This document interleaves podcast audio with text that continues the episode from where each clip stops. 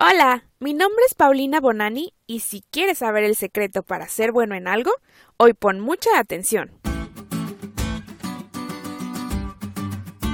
Hace ya algunos años de mi paso por la escuela y la verdad prefiero no hacer cuentas porque creo que voy a salir perdiendo.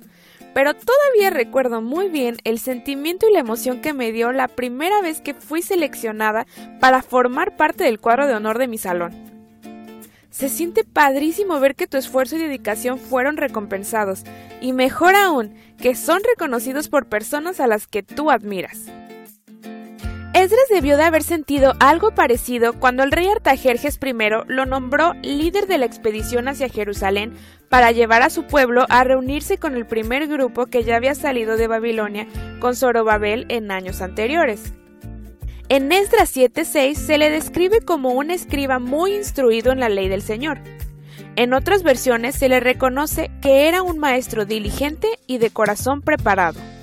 La palabra diligente literalmente significa rápido, lo que quiere decir que Esdras era veloz de entendimiento y ágil en el manejo mental de la información.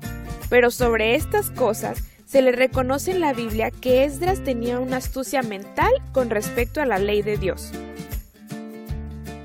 Más adelante, en el versículo 10 del capítulo 7, la Sagrada Escritura dice que Esdras había preparado su corazón para obedecer la ley del Señor, así como para enseñar sus decretos y ordenanzas al pueblo de Israel. Por eso la bondadosa mano de Dios estaba sobre él. A decir verdad, hay muy poca información sobre la relación que Esdras llevaba con el rey Artajerjes.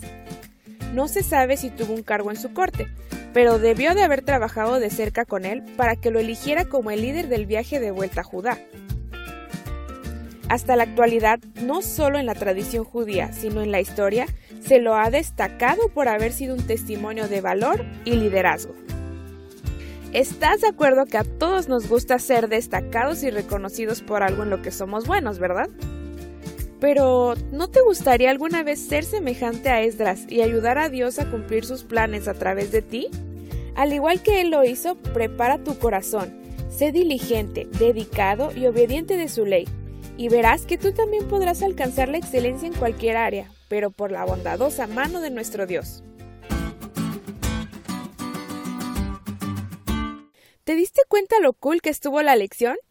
No te olvides de leerla y de compartir este podcast. Es todo por hoy, pero mañana tendremos otra oportunidad de estudiar juntos.